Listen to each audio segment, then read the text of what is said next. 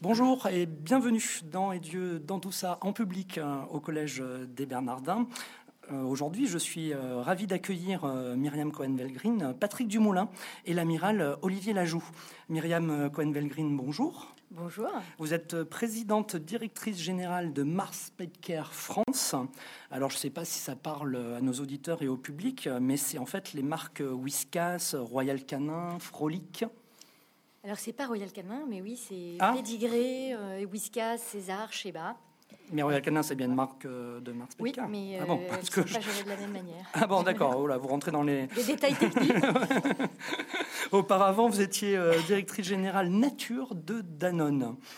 Patrick Dumoulin, bonjour. Bonjour. Vous êtes directeur de l'Institut Great Place to Work. Great Place to Work euh, est un institut euh, qui publie chaque année le palmarès des entreprises où il fait bon travailler. C'est tout à fait ça. Et bonjour, amiral euh, Olivier Lajoux. Bonjour.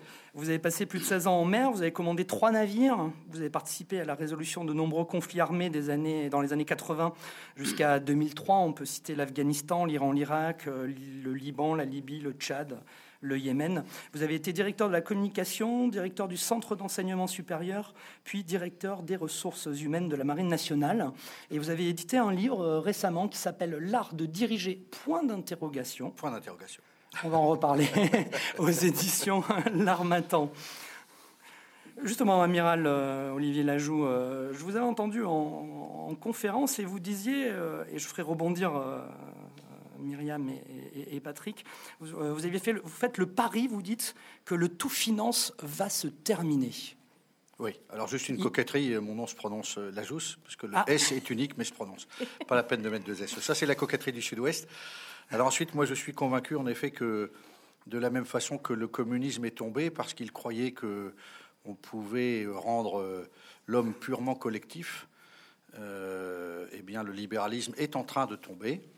Je disais ça samedi soir à TEDx Dunkerque. Il est en train de tomber parce qu'il oublie une chose fondamentale, c'est que l'homme, pour euh, entreprendre et de l'avant, il a besoin d'être heureux. Et que quand on le met sous stress permanent et que euh, on ne vit que dans le court terme, celui des actionnaires qui veulent de l'argent euh, tout de suite, euh, le tout tout de suite, tout le temps, ça peut pas marcher longtemps. Et donc je pense que notre humanité est assez raisonnable pour se lever et refuser ce système ignoble de l'entreprise tout pognon. Euh, moi, je suis convaincu que c'est pour ça que j'aimais pas qu'on m'appelle le directeur des ressources humaines de la marine. Je disais, je suis le directeur des richesses, des richesses humaines, parce que chacun d'entre nous est un être unique, rare et riche de ses talents. Et donc, euh, quand on a euh, la possibilité de mettre ses talents en mouvement, l'entreprise va bien. On voit bien d'ailleurs pourquoi tant d'entreprises vont mal aujourd'hui, c'est qu'il y a du présentéisme, de l'absentéisme, de la démobilisation. Et donc, l'humain est en train de revenir. Et moi, je me réjouis. J'accompagne depuis maintenant un an. J'ai posé l'uniforme il y a un an et depuis un an, j'accompagne des entreprises et je me régale de voir que, et Patrick pourra en parler très doctement, euh, il y a de plus en plus de- d'entreprises où euh, l'humain revient au centre. Ça, ça me fait du bien. Ma vie de marin m'a appris que je n'étais rien sans les équipages avec qui je vivais. La chaîne n'a que la force de son maillon le plus, faible, le plus faible. Et contrairement à l'horrible émission de télévision d'une dame dont je dirais le nom, où on vire le maillon faible du plateau, nous, quand le maillon faiblit, on le renforce parce qu'on sait que si la chaîne casse, tout le monde, tout le monde perd. Euh, Myriam Colvengrin, euh, vous rejoignez euh, l'amiral Olivier Lajousse hein, sur le fait euh, que le tout finance euh, va se terminer? Ah, mais moi, je suis euh, complètement sur la même longueur d'onde. Parce que c'est un si gros groupe, Mars Petcare. Oui, Mars Petcare, c'est un gros groupe, mais Mars Petcare euh, a un fondateur euh, qui écrivait en 1947 que l'entreprise devait promouvoir la mutualité des bénéfices. Ah, ça veut dire quoi ça Et la mutu- mutualité Ouais. des bénéfices, c'est euh, travailler pour ses consommateurs, tous les, les parties prenantes de l'entreprise. Et il avait dit les consommateurs, les distributeurs, euh, l'impact environnemental. Et il avait terminé en mettant les actionnaires. Et il se trouve que ce monsieur, c'était le propriétaire du capital. Et il se trouve que cette entreprise est encore possédée à 100% par la famille et que ça donne un, enjeu particulier parce que c'est eux qui continuent à avoir ce discours et qui possèdent l'entreprise. Donc c'est euh, ce qu'ils appellent le principe de la liberté, c'est-à-dire pouvoir être maître de son destin. Et ça fait une grande différence avec les entreprises qui sont aujourd'hui cotées en bourse, dont les actionnaires sont, invisibles. Euh, et, voilà ce que je voulais dire sur ce sujet. Et après, je suis la première à dire au quotidien, je ne me lève pas le matin pour aller faire du profit pour mes actionnaires. Je me lève le matin pour aller euh, porter le message et donner du sens à ce qu'on fait. Et, euh, et, il me semble que pour justement faire que les gens se lèvent le matin, eh bien, il faut, faut inscrire la mission de l'entreprise dans un sens global. Donc chez nous, c'est ce qu'on appelle les, les, cinq principes au quotidien avec cette mutualité de bénéfices. Mais c'est aussi, tout à l'heure vous disiez, je vends Whiskas, Pédigré. Oui, on, vend des croquettes et on vend du pâté pour chien. Et pour chat. Et pour chat. mais aussi, pas les chats. surtout au quotidien, ce qu'on fait, c'est on crée un monde meilleur pour, euh, euh, pour les animaux. Et, euh, et c'est un peu, vous vous souvenez de ce balayeur qui travaillait pour faire partie l'homme sur la, la, Lune? Ben, Notre Lune à nous, c'est un monde meilleur pour les animaux. Euh, ceux qui chez Mars travaillent pour euh, le riz Oncle Benz, euh, ils, travaillent avec cette notion qu'on fait une meilleure alimentation aujourd'hui, fait un meilleur monde demain, et intègrent toute la chaîne alimentaire pour intégrer les impacts sociétaux, environnementaux. Voilà, c'est donner du sens aux choses. Et d'ailleurs, au quotidien, dans, l'enquête Great Place to Work, quand on regarde, les, gens chez Mars disent que pour eux, c'est plus qu'un job, ça, ça, leur donne du sens. Patrick Dumoulin, justement, vous êtes transversal, on peut dire, hein, euh, aux entreprises, euh, puisque vous en rencontrez beaucoup euh, pour justement étudier les entreprises où il fait bon travailler avec l'Institut Great Place to Work. vous partagez, vous pensez aussi que le tout finance va se terminer, parce que entre l'amiral Olivier Lajousse et ce que nous a dit Myriam Coalvelgrin, ça a l'air d'être tout le monde il est beau, tout le monde il est gentil, mais vous partagez le fait que la finance va va enfin capituler Le monde de l'entreprise, c'est pas tout le monde il est beau, tout le monde il est gentil. Non, mais je sais bien. Je vais quand même être un peu œcuménique, c'est peut-être le lieu qui m'inspire. Euh, oui, je crois comme, euh, comme l'amiral et je crois euh, comme Myriam qu'on ne peut pas continuer sur une société où tout est basé sur le profit. Je, je me suis levé, moi, pendant longtemps, tous les matins, pour que mon actionnaire principal gagne beaucoup d'argent. Peut-être que j'y suis resté trop longtemps, ainsi va la vie. Aujourd'hui, on voit des modèles qui réussissent et d'autres qui émergent. Dans ceux qui réussissent particulièrement bien, ce sont les entreprises familiales. Alors Mars est une entreprise familiale, vous avez le groupe euh, euh Mullier, vous avez plein d'entreprises, Michelin, vous avez Seb, plein d'entreprises familiales. Ça a pour effet de rassurer les, les salariés. La deuxième chose, ça leur donne de la confiance dans leur avenir à eux et dans celui de l'entreprise. Et puis, il y a aussi euh, une émergence extrêmement intéressante que l'on voit aujourd'hui. Il y a beaucoup en France, contrairement à ce qu'on pourrait croire, de jeunes femmes et de jeunes gens fantastiques qui créent des entreprises dans la nette économie, qui marchent très très bien et qui ont créé des, des entreprises extrêmement solidaires où on partage les fruits des, on partage les profits de l'entreprise et qui sont aussi des nouveaux modèles qui vont petit à petit s'imposer. C'est un peu comme la coopérative finalement, ce dont vous nous parlez, parce que vous nous parlez de nouveaux modèles. Euh, non, c'est pas c'est pas comme la coopérative. C'est il y a parfois des tribus, mmh. plutôt des tribus, des jeunes geeks euh, qui alors vont avoir des horaires décalés, qui vont pas avoir le costume cravate, mais qui sont tous tournés euh, vers le même objectif, celui de faire réussir l'entreprise et la développer. Et puis ce que Myriam a, souligné, donner du sens au quotidien à ce qu'on fait. Savoir pourquoi tous les matins on se lève et on vient travailler. Pour moi, c'est essentiel. Et pour vous, il y a urgence à sacrifier justement la rémunération euh, du capital plutôt que de sacrifier euh, l'humain? Il n'y a, pas urgence, je n'irai pas, pas dans ces termes, parce que euh, les entreprises aussi qui sont extrêmement performantes socialement sont aussi des entreprises qui sont très performantes économiquement. Et ça, c'est un point euh, capital. On ne peut pas se permettre aujourd'hui d'être tout finance parce que justement, dans la croissance et dans les résultats de l'entreprise, quelque part, on le paiera, mais négativement. Et puis, il ne faut pas les opposer, les questions. Il faut pas les opposer, les questions. Il n'y a rien de plus efficace que d'avoir des gens engagés pour faire ce qu'il faut d'un point de vue économique. Mm. Non, mais c'est pas. Il faut pas justement, Ils peuvent tout à fait travailler de concert. C'est vrai aussi sur l'environnement. Vous avez mentionné que j'ai travaillé pendant quatre ans chez Danone pour, euh, réduire l'impact de l'entreprise sur l'environnement, on voit qu'il y a une grosse partie du sujet qui se fait euh, avec une intersection entre le sujet économique et le sujet environnemental. Moins on utilise de ressources, euh, plus on est environnementalement correct et, plus on est efficace dans les coûts. Donc il ne faut, il faut pas opposer les deux. Oui, je suis d'accord avec Myriam, il faut toujours conjuguer plutôt qu'opposer. Chez nous, les militaires, il y a deux grandes méthodes de stratégie, celle de Clausewitz, je dis souvent en éclatant de rire, un bourre-pif en pleine paix, ça fait du bien, mais, mais ça résout rien. Et, donc, il vaut mieux faire du Sun Tzu, c'est-à-dire euh, utiliser la force de l'autre, conjuguer, faire des arts martiaux.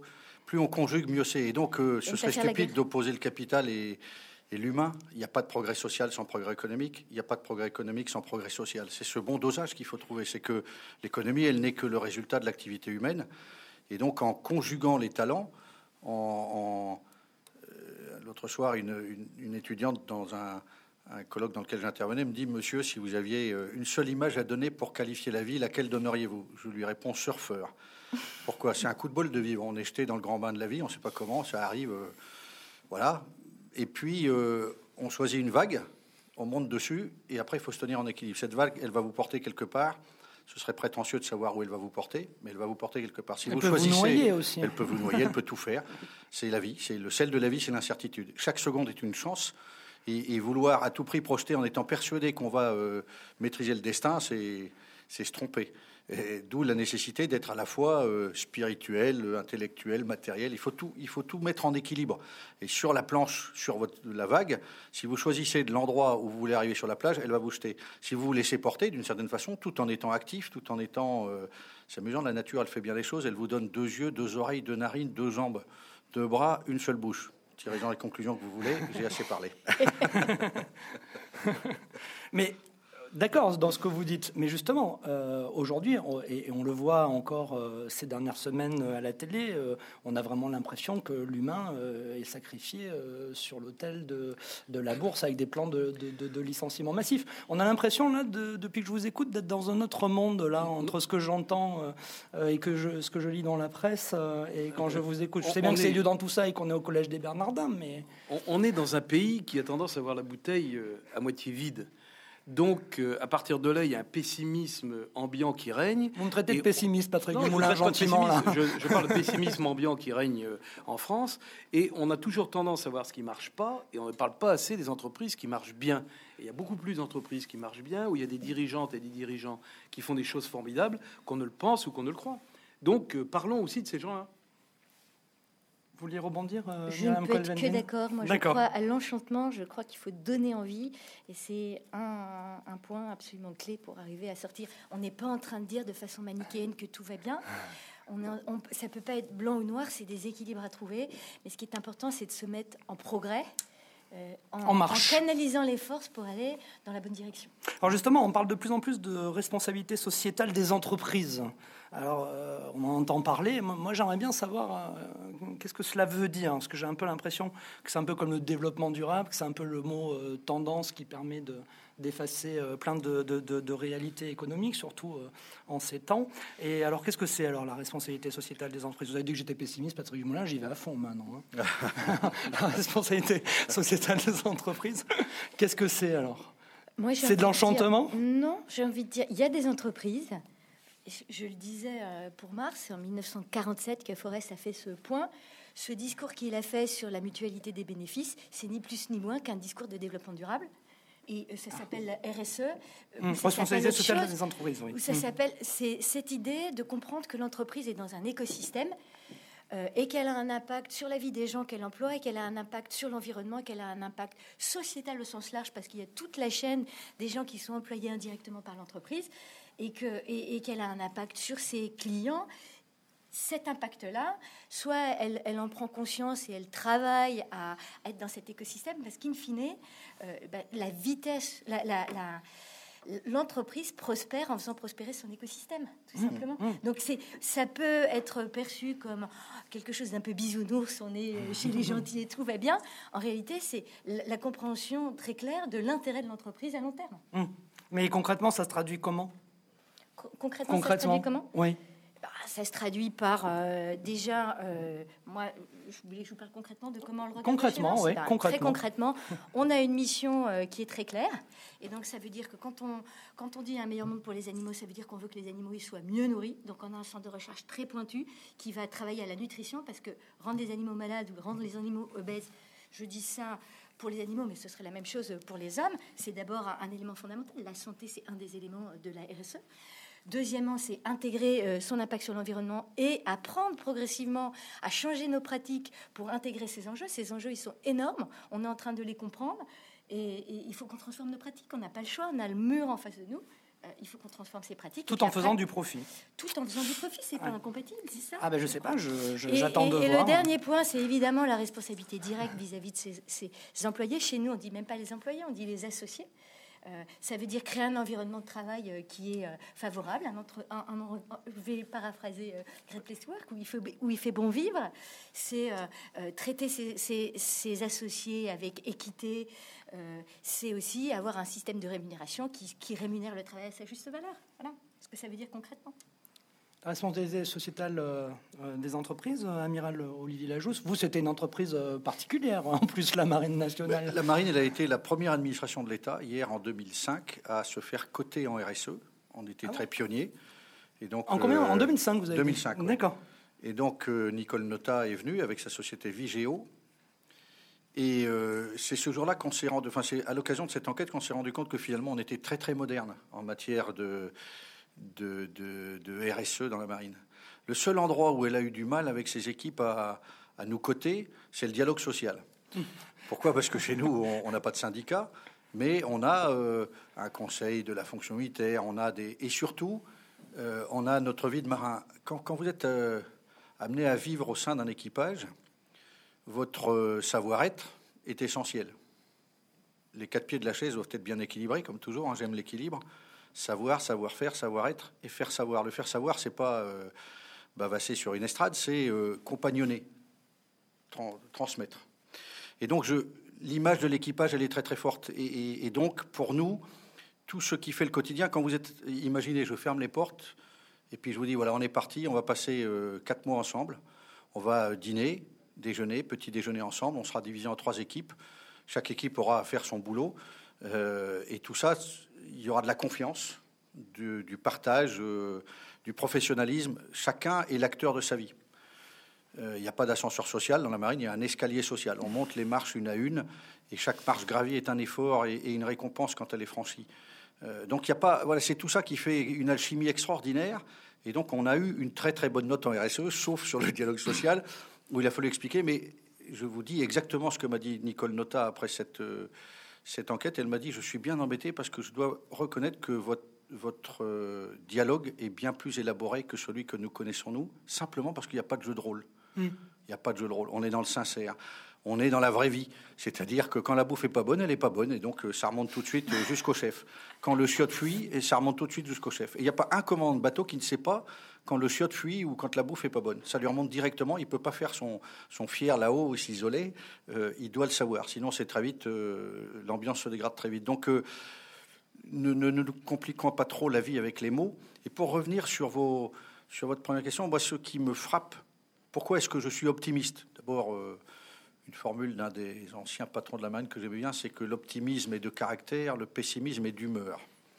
Alors comme on est des gens d'humeur, euh, on est souvent pessimiste. En France, euh, je suis homme de caractère, je crois, et donc je suis très optimiste. Optimiste parce que je note que depuis euh, maintenant quelques années, des mots qui étaient interdits de citer, on n'avait pas le droit de parler de valeur, sauf à passer pour un néoréaque. On ne pouvait pas afficher quelques convictions fortes, sauf à passer pour un néoréaque. Aujourd'hui, tout ça revient. Et revient parce que l'homme a mal il a franchement mal. Et donc le retour à la spiritualité, au spirituel, euh, et, euh, la sortie progressive du tout matériel qui ne rend personne heureux, ça fait, euh, je crois que c'est très positif ce qu'on voit là. Juste pour conclure là-dessus, j'étais donc samedi soir à TEDx Dunkerque et il y avait un jeune gars très sympa qui est un chercheur qui travaille sur le, le rapport entre l'argent et le bonheur. Écoutez-le, il est, il est top.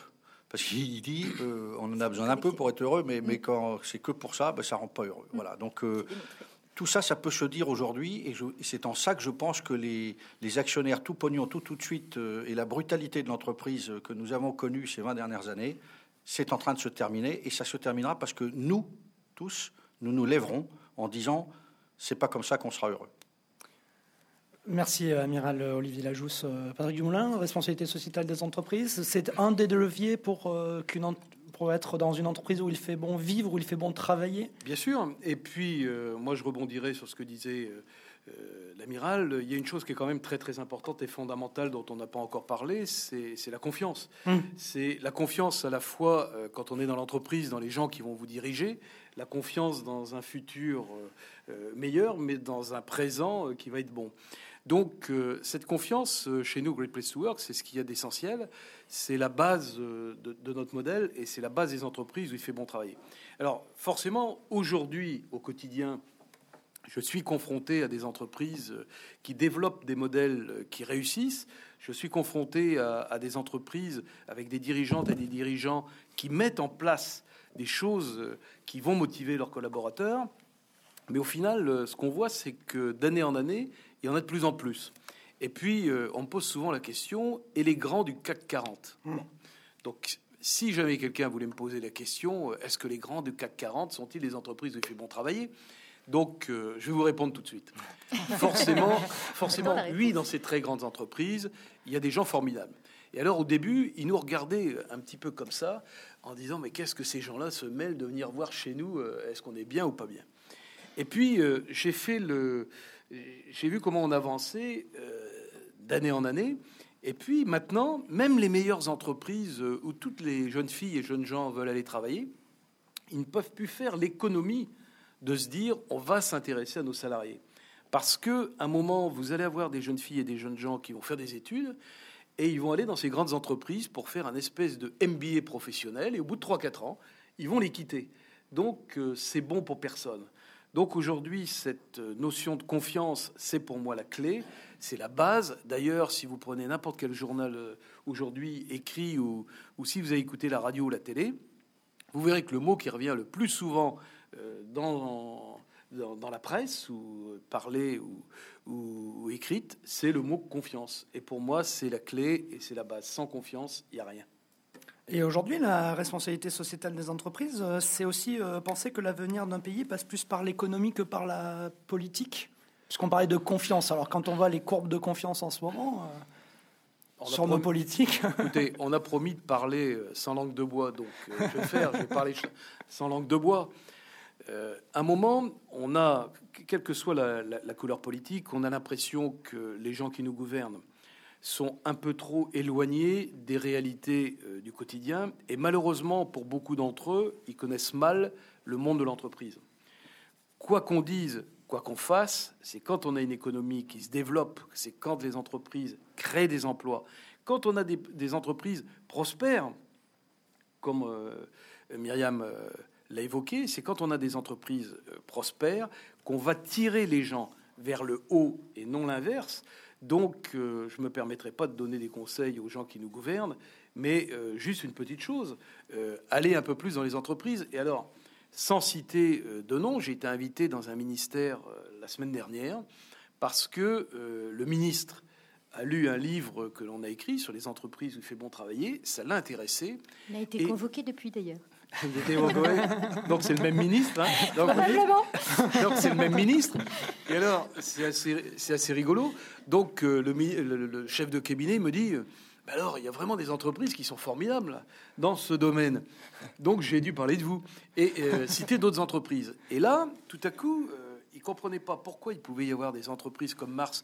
Et euh, inscrivez-vous pour aller visiter quand même euh, l'usine de Mars Petcare Food. C'est la seule euh, entreprise de France où on peut venir avec son chien. Donc c'est assez rigolo de voir les, chiens qui sont au milieu de l'entreprise. Et, et, aller visiter une entreprise comme ça et aller parler. Moi, je l'ai fait. J'ai été parler avec des ouvriers et dont certains avaient plus de 30 ans, 35 ans, 39 ans de maison. On se dit aujourd'hui, c'est pas possible, c'est une espèce en voie de disparition. Trouver des gens qui sont depuis 39 ans. Et je me souviens d'un de, ces, hommes et, je lui dis euh, Mais alors, 39 ans chez Mars Et il me répond Moi, depuis 39 ans, j'ai toujours évolué. Je suis toujours ouvrier, mais avant, je mettais des morceaux de viande, hein, et maintenant, je conduis une chaîne. Et puis surtout, cette vie où j'ai eu du sens tous les matins pour euh, travailler, pour me lever, ça a offert des études à mes enfants. Je suis propriétaire de ma maison, j'ai ma voiture, etc. Et là, on retrouve, euh, et, me citait, quand Forrest Mars venait dans, l'usine, il connaissait son prénom, il venait lui dire bonjour. Donc toute cette confiance qu'il avait à la fois dans les gens qu'il dirigeait, qu'il avait dans son entreprise, bah, rejaillissait pardon, au quotidien sur son travail et avait un impact positif. Il savait pourquoi il était là. Et moi, j'ai envie d'être encore plus provocante. Allez-y, Bon, je vais répondre alors. Mais notre avenir, mais pas. On, ne va pas donner le nom du ministre tout de suite. Sens. Non, pas tout de suite. C'est bientôt Noël. En allant dans le même sens, j'ai envie de dire, l'avenir est bien trop important pour le laisser aux mains des politiques seuls.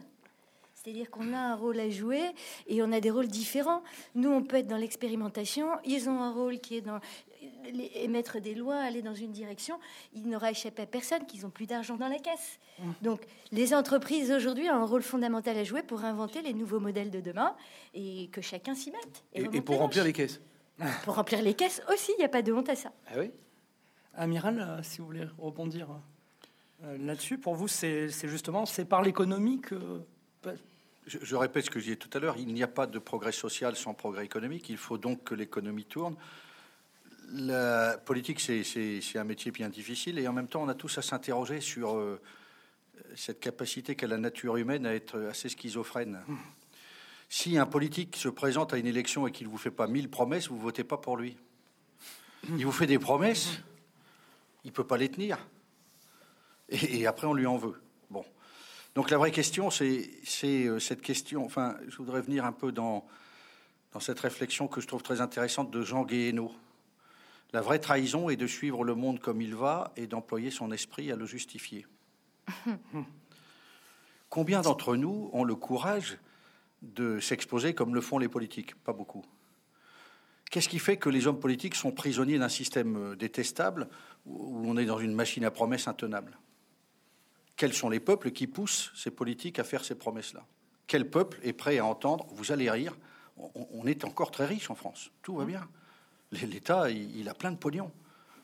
Ce qu'il y a, c'est qu'il a aussi euh, plein de dépenses à assurer. Et que dès que vous voulez euh, toucher à ma sécu, touche pas à ma dent ou à mon œil, à ma bombe nucléaire, à mon machin, à mon truc, euh, à mon, à mon hôpital, à mon tribunal, à mon école, à mon école à moi, pas loin, à côté, que je choisis, donc, gérer les caprices, c'est compliqué. Donc, avant d'en mettre plein la tête aux politiques, j'invite chacun à faire une analyse de conscience euh, objective euh, sur que pouvons-nous faire tous ensemble pour être des gens responsables, solidaires, avec une vraie vision du futur. Et, là, on revient, je sais plus, je crois que c'est Dolbach qui disait euh, une nation, ce sont des gens qui choisissent librement de vivre ensemble et qui, ensemble, euh, décident de ce qui est bien et moins bien, de ce qu'il faut faire pour être bien ensemble.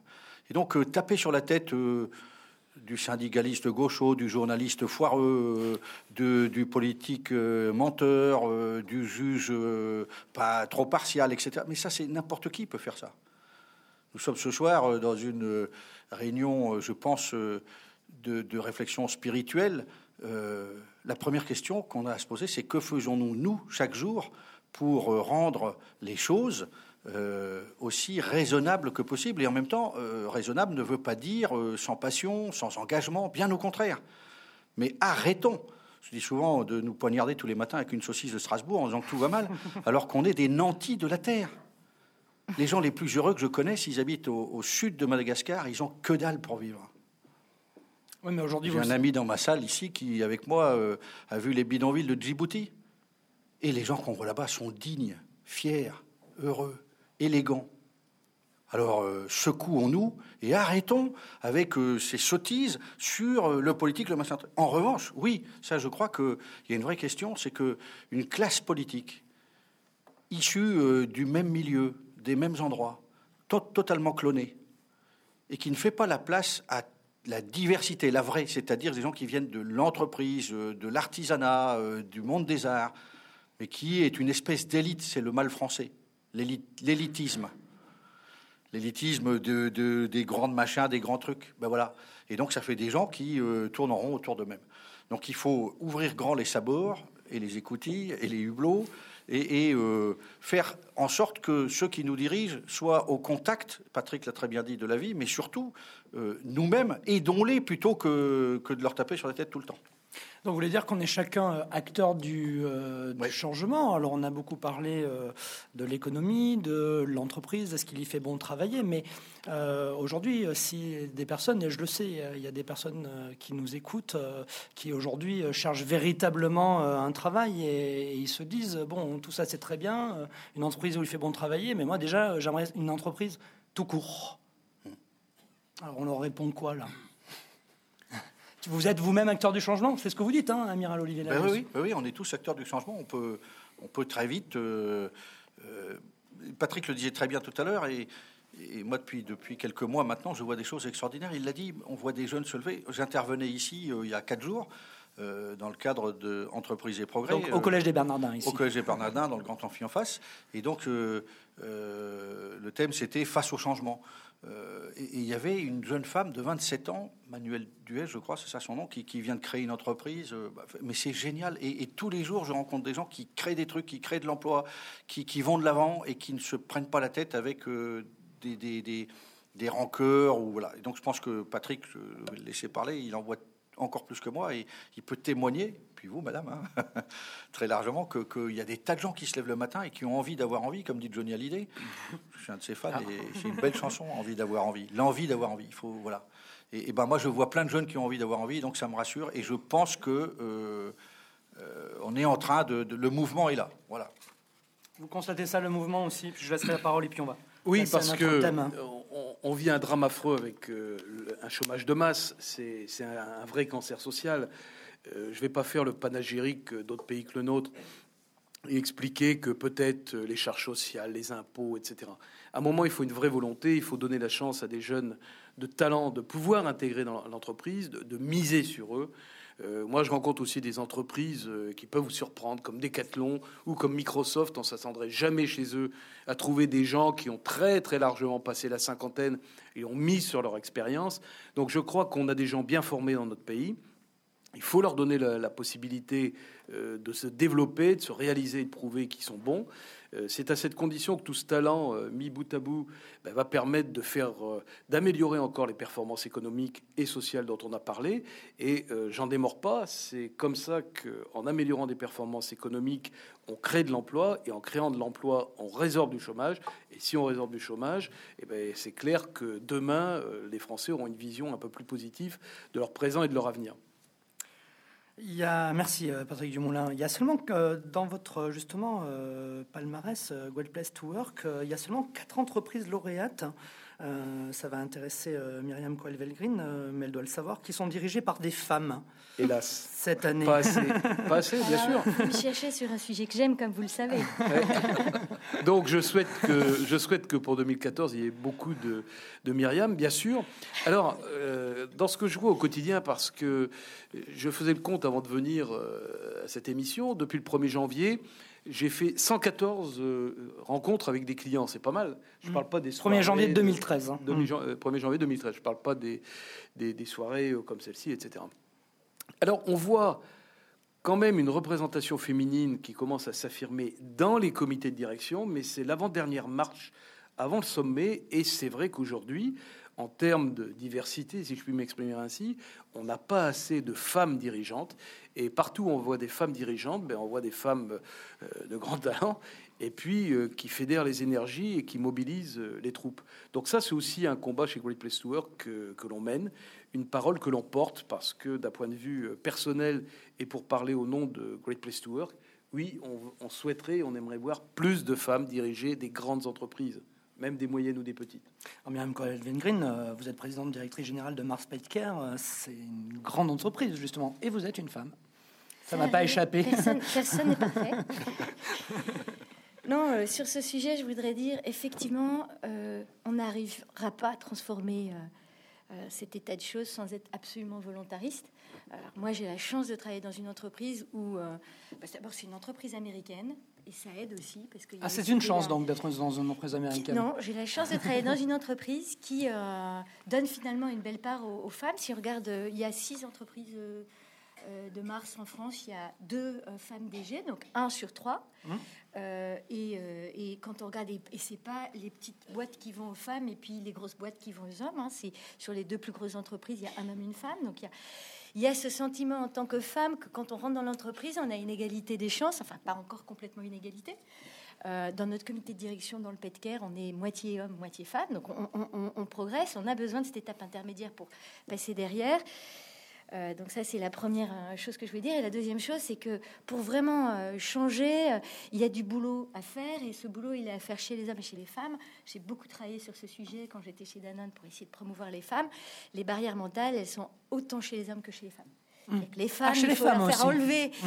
cette notion qu'elles n'y arriveront pas. Il faut qu'elles voient des modèles de femmes qui réussissent, qui ne sont pas des caricatures d'hommes ou de femmes transformées en hommes, qui leur donnent envie, parce qu'on est toujours dans cette euh, notion-là, avoir envie. Euh, et puis chez les hommes, on a l'habitude de juger euh, le leadership sur des modèles traditionnels d'assertivité, de, qui sont un certain type de leadership.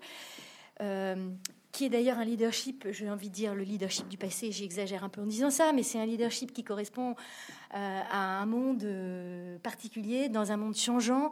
On a besoin de care, on a besoin de, de gens qui écoutent, qui sont plus dans la complexité, dans, le, dans les réseaux.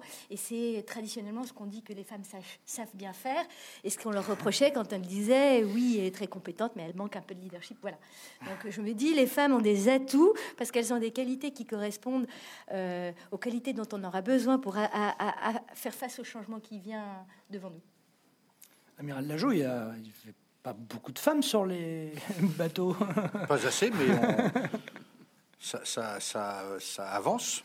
Aujourd'hui, c'est pratiquement 15% de la population des marins. C'est pas antinomique avec l'armée, euh, la femme, euh, avec, Bien la, au contraire. avec la guerre. Bien, Comment imaginer un monde sans femmes? Non, je parlais de la guerre. Alors ensuite, euh, ensuite euh, non. Euh, moi, j'ai vécu ça directement. J'étais un, un fervent militant de la féminisation de la marine, comme on a dit. Aujourd'hui, c'est une femme qui commande toutes les forces maritimes du Pacifique, et, et ça se passe remarquablement bien. Elle a un vrai leadership. Ce que j'ai constaté euh, sur les bateaux dits féminisés, c'est que les bateaux étaient d'un seul coup euh, civilisés, et que donc euh, mais, mais- mais c'est surtout dû au talent des femmes. Ce que je ne supporte pas, c'est la discrimination positive. Ça n'a pas de sens. Je répète ce que je disais, chaque être humain est un talent rare et riche, et donc ce qui compte, c'est le talent individuel et pas le sexe, ni la couleur d'ailleurs. Et donc on n'a pas à mettre en avant le sexe, la couleur, l'âge, euh, et que sais-je encore. Euh, ce qui compte, c'est l'individu. Et, euh, son, ce que disait très bien Madame, son- envie, son énergie, etc. Et donc voilà, là où la femme est très douée, j'ai des, expériences très concrètes. Il se trouve qu'en 1983, j'étais à Beyrouth et que on s'est fait tuer 58 de nos camarades et que j'ai été le premier officier arrivé sur zone et à devoir déterrer nos camarades. On n'en a sorti que deux vivants. Dans la petite équipe qui était là, qui était d'une centaine de personnes, il y avait huit femmes. Aucune d'elles n'a craqué. Et leur seule présence euh, mettait une, forme d'humanité dans, dans le- dans- dans l'incroyable euh, horreur qu'était ce- cet événement. Euh, par contre, j'ai vu des gamins craquer. Et donc, la, femme n'a pas forcément la force physique de l'homme, mais elle a une force mentale étonnante. Et donc, là encore, n'opposons pas, conjuguons. Un monde complet, c'est un monde où euh, l'homme et la femme sont ensemble. C'est comme ça que, ça- que le monde progresse. hein. Donc, euh, dans la marine, nous, nous sommes extrêmement contents de ce qui se passe. Il y a aujourd'hui trois femmes qui commandent des bateaux, une femme amirale. C'est pas encore assez, mais ça viendra.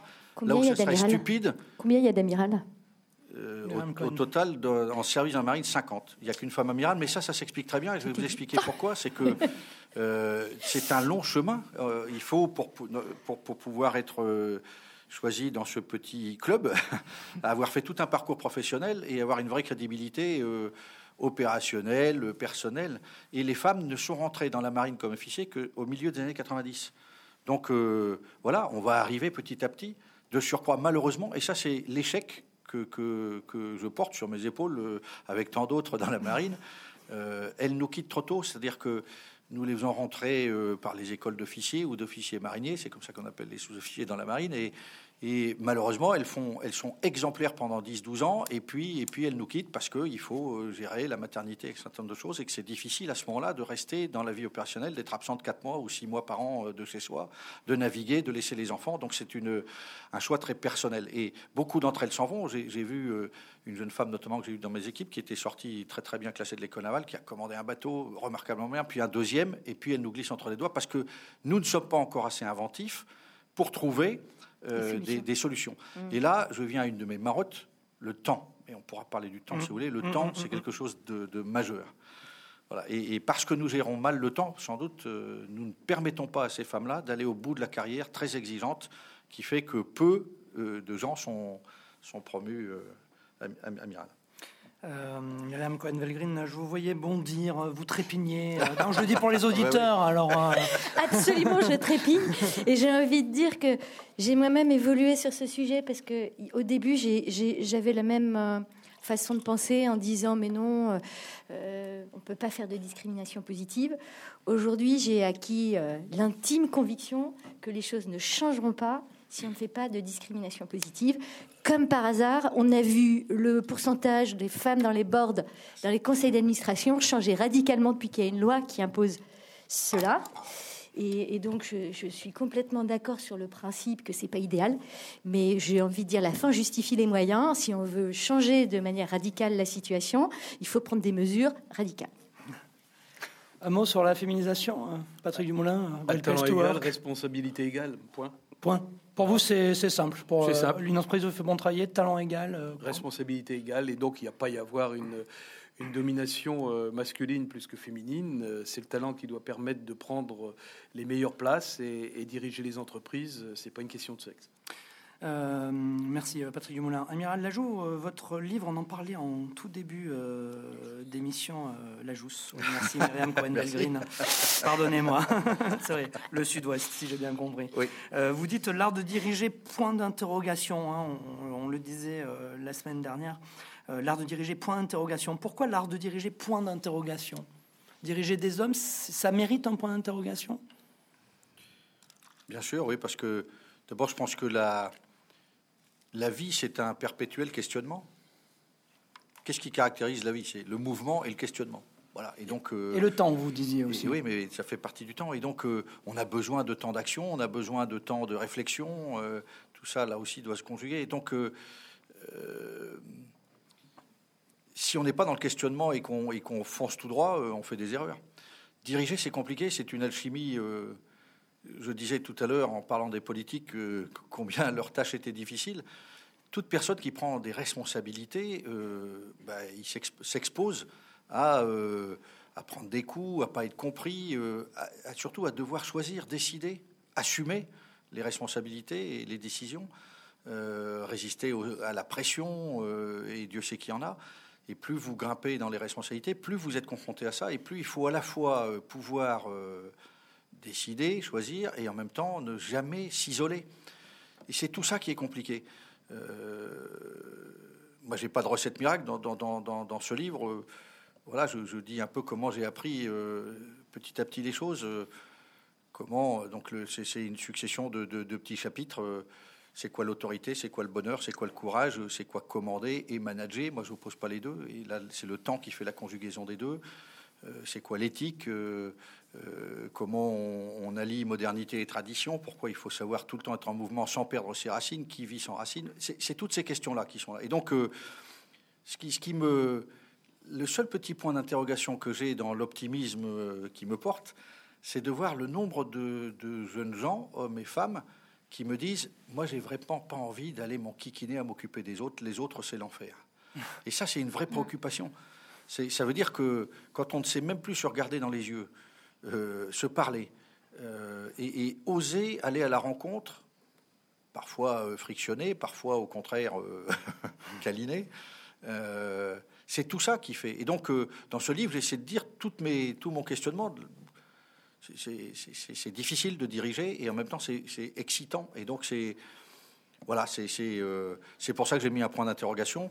Alors pour ne rien vous cacher, il y avait un petit clin d'œil puisque le, livre du, général Sun Tzu s'appelle bah L'art de la guerre. Et donc euh, je, me suis dit, bah, tiens, euh, finalement diriger c'est une forme de guerre, une guerre contre soi.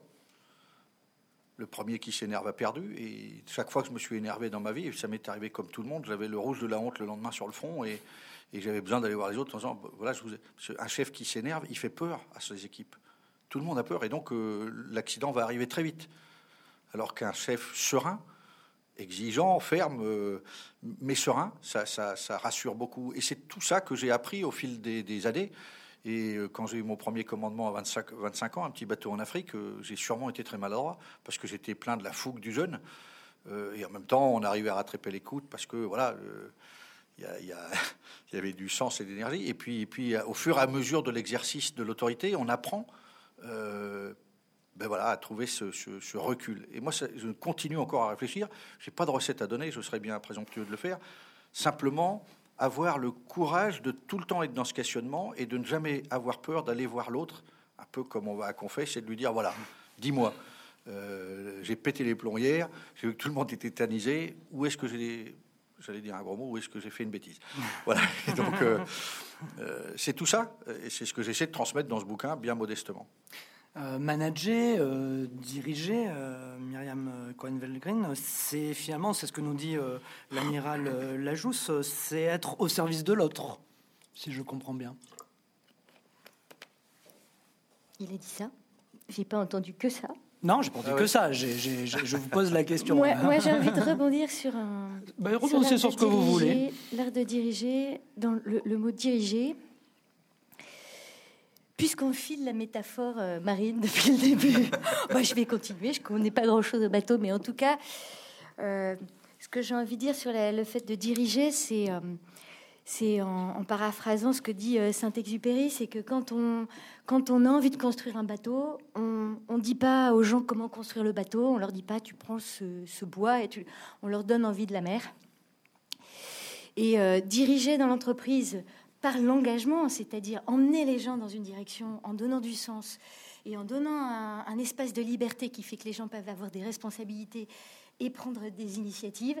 Il me semble que c'est un, c'est un engagement euh, qui euh, tire le meilleur hein, de ce que les gens peuvent apporter.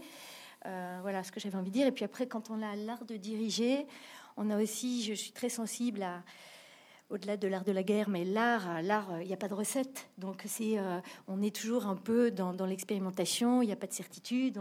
On, a une direction. effectivement, on a besoin d'écoute et de rentrer en contact avec les gens, pour arriver à, diriger. Voilà. Donc il y a forcément un point d'interrogation euh, dans la direction des, hommes dans une entreprise. Écoutez, celui, celle ou celui qui n'est pas habité un peu par le doute, euh, ah. celui-là lève le doigt. je dirais simplement, moi je suis un témoin privilégié de l'observation du, bien-être au travail aujourd'hui. Donc ça fait quelques années que, que je le suis. Et, et, on me pose souvent la question, les meilleures dirigeantes, les meilleurs dirigeants, qu'est-ce qu'ils ont de plus? Euh, eh Au fond, ils ont, ils ont quelques petites choses en plus. Et dans cet art de diriger, ils le déclinent de différentes façons. Je dirais la première chose aujourd'hui d'un dirigeant, d'un grand dirigeant, ça va être la proximité avec ses troupes. La deuxième, c'est la disponibilité. Être à l'écoute des gens, aimer les gens et leur montrer. L'amour. L'amour, on y reviendra peut-être. Euh, on va, on y reviendra la disponibilité et l'accessibilité. J'ai été euh, très marqué par euh, une soirée où j'étais avec euh, la directrice des ressources humaines de Microsoft Benelux. Et Microsoft venait d'être élu meilleure entreprise où il fait bon travail en Europe. Et elle me dit, je vais envoyer un, mail à Bill. Moi, je lui dis, Bill qui? Elle me dit, Bill Gates. Je vous n'avez pas écrire à Bill Gates à minuit Si, si, vous allez voir. Et donc, euh, le lendemain, elle revient et elle avait le retour de Bill qui avait répondu. Parce que dans cette entreprise, en termes d'accessibilité, n'importe qui pouvait envoyer un, message à Bill Gates, qui était quand même euh, absolument incroyable. Moi, je suis contre la déification ou des, dirigeants qui, pensent que derrière eux, l'entreprise ne peut pas survivre. C'est un péché d'orgueil incommensurable. Ensuite, euh, on attend d'un dirigeant qu'il donne de la vision. Alors, est-ce que le, chemin le plus court pour aller entre deux points, c'est la ligne droite? C'est pas sûr. Mais donner de la vision pour que les gens vous suivent, ça, c'est important. Ensuite, il y a quelque chose qui monte beaucoup, qui n'était pas présent il y a dix ans, c'est l'exemplarité du dirigeant. Les, jeunes générations, et les moins jeunes d'ailleurs, n'acceptent plus de leurs dirigeants certains comportements qui avaient cours euh, par le passé. Et puis la dernière chose, c'est la plus importante, c'est l'optimisme. Quand le matin, vous vous levez, euh, chère Myriam, pour aller travailler, si vous n'êtes pas optimiste et que toutes vos troupes et aussi euh, tous les petits toutous qui courent euh, chez Mars vous sentent pas optimiste, eh ben vous irez pas loin. Et donc c'est ça qui fait la différence aujourd'hui, ces qualités qu'on sous-estime parfois. J'aimerais bien. Myriam Cohen je vous en prie. Je voudrais faire un témoignage et vous raconter ce qui m'est arrivé il y a 3-4 semaines. j'en ai déjà parlé avec Patrick, mais c'est moi, ça fait un an que je suis rentrée chez Mars. Et traditionnellement, la famille Mars euh, interview et rencontre les DG qui rentrent parce qu'ils veulent s'assurer que les DG sont capables de porter. Directeurs généraux, hein, DG. Pardon, les directeurs généraux ah euh, sont capables de porter les valeurs de Mars, les valeurs dont je parlais tout à l'heure. Et si je dis en substance qu'elle m'a expliqué, c'est euh, d'accord, hein, tu es directrice générale de Mars Petker, mais tu n'es absolument pas plus importante que n'importe qui chez Mars. Et cette notion-là, elle est très très importante parce qu'elle est bien au cœur de ce qu'on disait tout à l'heure, c'est que chaque individu est unique, chaque individu est une richesse. Et euh, c'est pas le, statut ou euh, le, enfin, diriger, ça veut pas dire être en haut et les autres en bas. C'est bien plus que ça. C'est être avec. Puis je rajouterais, moi, je, travaille ça en ce moment. J'ai trouvé une petite, euh, une petite association de mots que je trouve intéressante. Finalement, peut-être que pour être euh, aussi bon dirigeant que possible, il faut beaucoup d'humour. Humour comme humilité et amour. Chaque fois qu'on se la pète, euh, on se trompe. Hein. Aucun de nous n'a le droit de se sentir inférieur ou supérieur à l'autre. Simplement être convaincu que euh, un jour ou l'autre, il aura besoin de l'autre. Et donc, c'est cette alchimie de l'humilité et de l'amour qui vous rend plein d'humour, parce que du coup, vous vous rendez compte combien chaque fois que vous vous croyez arriver, vous êtes ridicule. Chaque fois que vous ne croyez pas arriver, vous êtes ridicule. Et donc, euh, c'est toute cette capacité à être bien avec soi. Marguerite Yourcenar disait euh, la, première, la première forme du courage, c'est d'abord d'apprendre à être bien avec soi. Et Mahatma Gandhi lui disait euh, l'esclave cesse d'être esclave le jour où il décide que les chaînes sont tombées. Et, ça revient à ce que je disais de Jean Gainou tout à l'heure. C'est toute cette capacité, enfin, ce don qui nous est donné qui doit nous amener à nous dire tu n'as pas le droit de baisser les bras. Et ça vaut dans la lutte contre la maladie, ça vaut dans euh, la lutte pour euh, la liberté, euh, pour l'égalité, pour la fraternité, qui sont des mots forts dans lesquels on devrait facilement se retrouver. C'est tout ça qui fait que si on a beaucoup d'humour, à mon avis, on ne se trompe pas. Donc humour, amour, vous parliez aussi de, de valeurs de richesse humaine. Euh, est-ce à dire, euh, pour conclure, hein, mais je vous laisse quand même la parole, qu'il faut remettre une dimension spirituelle euh, dans les entreprises? Eh, la, dimension spirituelle, je pense qu'elle n'est pas vaine. Je pense que tout un chacun a en lui-même une dimension spirituelle, ou pour le moins la recherche. Et puis là aussi, on voit une évolution certaines personnes, beaucoup plus qu'on ne pense, osent aborder des sujets liés à la spiritualité qu'ils n'auraient pas forcément euh, abordé il y a 10 ans, 20 ans dans l'entreprise. On sait aussi qu'aujourd'hui, il y a un patronat chrétien, une association de patrons chrétiens qui, pèse euh, aujourd'hui dans le monde de, l'économie. Et puis, euh, moi, je vois de plus en plus de dirigeants qui affirment très clairement les valeurs de leur entreprise et qui font en sorte que ces valeurs puissent vivre au quotidien. Donc ça fait des cultures fortes, ça fait des cultures euh, d'adhésion. Et puis euh, si euh, parmi ces cultures, il y en a qui se rapprochent d'une certaine spiritualité et que l'ensemble de l'entreprise les partage et que ça les guide, ben, au final, je dis tant mieux. Faut donner une dimension spirituelle dans, oui, ben, dans l'entreprise Oui, pour moi, c'est donner du sens. Hum? euh, au-delà de, du, matériel. Donc euh, évidemment, moi je suis convaincue que c'est en donnant du sens euh, qu'on emmène les gens avec nous. Donc absolument. Mais quel sens donner? Quel sens donner? Hum? Un sens autour du, rôle de l'entreprise dans, dans, la société, un sens qui peut être aussi travailler pour une cause. Euh, dans la société. Euh, ce que, j'expliquais, on disait tout à l'heure, les animaux chez Mars se, promènent dans l'entreprise. C'est parce qu'au quotidien, euh, on, on, finit pas chez Mars par hasard. Il y a beaucoup, beaucoup d'amoureux des animaux qui sont là et qui vivent ça comme une cause et qui croient fondamentalement à, à, la vision de l'entreprise qui est que les animaux nous font du bien et qu'on travaille jour après jour pour leur créer un monde meilleur. Donc pour eux, le travail donne un sens aussi. Faire ce travail-là, ça donne un sens à leur vie aussi. Amiral euh, Olivier Lajousse, je vous vois euh, acquiescer, mais ça se voit pas en radio. Donc, euh, pour vous, il faut Oui, finalement, penser à une dimension spirituelle dans son art de diriger? Enfin, moi, je ne pourrais pas imaginer la vie sans, sans spiritualité. Alors, la, foi, c'est plein de, de, questionnements, de doutes. Ma vie de marin m'a amené à aller euh, partout dans le monde et j'ai vu des gens euh, être capables de, de, prier euh, toutes sortes de divinités. Et en même temps, tous ceux que j'ai rencontrés, il y avait une quête, une quête spirituelle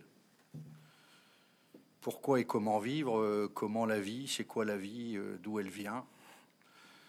Est-ce que c'est le Big Bang? Est-ce que et quand même une grande majorité sont euh, dans le Dieu créateur. Ensuite, il se trouve que moi j'ai une éducation chrétienne, que je suis un catholique et pratiquant et que j'ai besoin de la foi pour pour être un homme vivant, être un père de famille, papa de trois filles, grand-papa aujourd'hui de deux petits enfants et j'espère d'autres après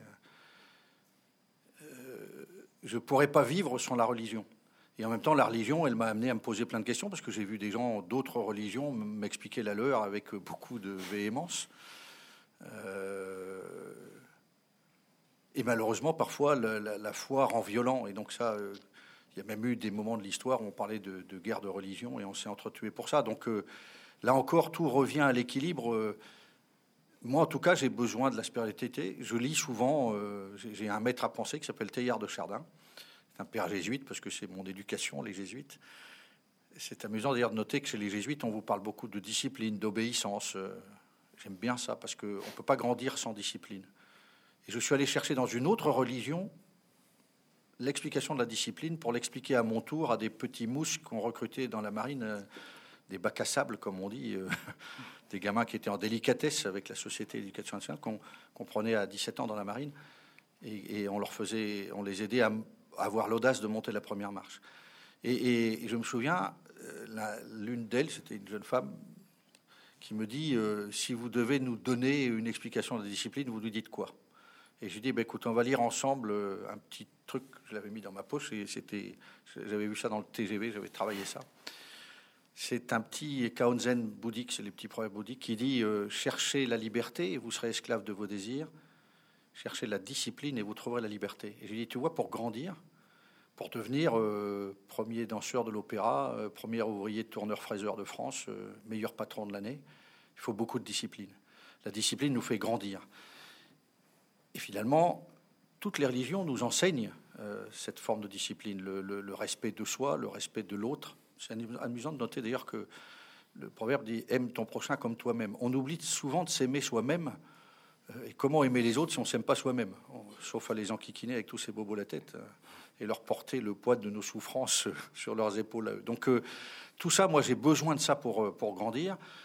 Ça m'habite pas tous les jours, je me lève pas, je dors pas, machin, mais, mais c'est là. Et, et chaque fois que j'ai j'ai un questionnement. Chaque fois que je me suis senti ridicule d'avoir piqué une colère, chaque fois que je, j'ai le sentiment d'avoir blessé quelqu'un, chaque fois que je suis étonné de, de, par quelque chose qui, qui tiens, j'aurais jamais cru ça, eh ben, je me réfugie d'une certaine façon dans cette réflexion spirituelle.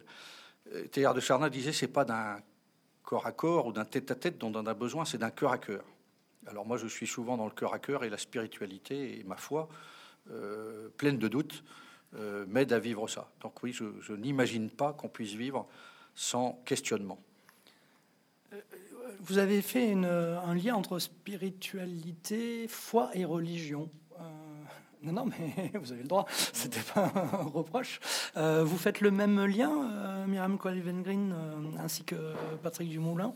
Ok, alors, alors, oui, alors Patrick Dumoulin, qui est très gentleman, dit allez-y, Myriam Cohen-Green. Moi, je, n'ai pas la chance de d'avoir été appelée par Dieu, euh, et donc je crois à une spiritualité, une spiritualité sans Dieu, et je, n'exclus pas qu'un jour j'ai cette chance.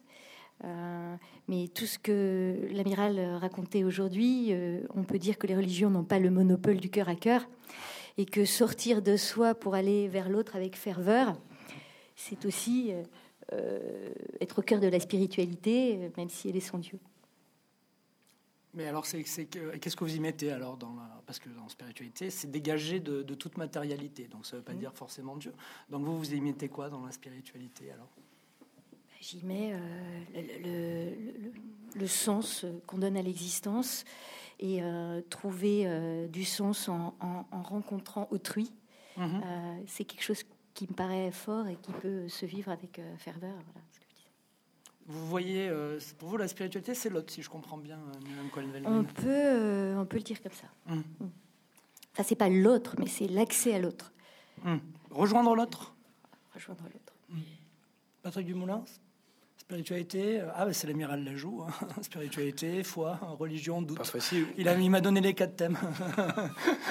Vous savez, je suis, moi je suis un interrogatif contemplatif. C'est-à-dire? L'interrogatif,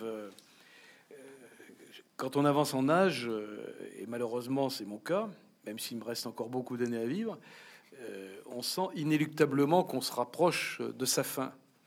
Donc, euh, qu'y a-t-il après? Ça, c'est une question de fond que, que, je me pose, bien sûr. Donc, je suis un interrogatif à ce sujet.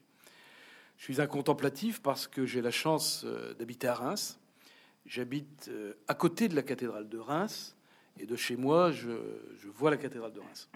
Je suis un contemplatif parce que je suis très admiratif de ces gens qui, a maintenant 801 ans, ont commencé euh, la construction de la cathédrale de Reims. Pour celles et ceux de nos auditeurs d'ailleurs qui connaissent pas la cathédrale de Reims, allez-y, elle était merveilleusement rénovée, elle est juste euh, fantastique. Et donc je suis admiratif de ces gens qui ont, euh, qui ont bâti, qui ont voulu transmettre aux générations. Reims, c'est la ville qui a été au cœur du, de 1914-1918. La cathédrale de Reims a été bombardée par les Allemands. Jamais elle n'aurait pu se relever sans la famille Rockefeller qui a aidé, qui a mis beaucoup d'argent après la guerre pour, pour la restaurer. Et je suis contemplatif parce que j'admire, euh, euh, quelle que soit la religion et partout où je voyage, j'aime aller voir des, lieux de culte, des lieux de recueillement.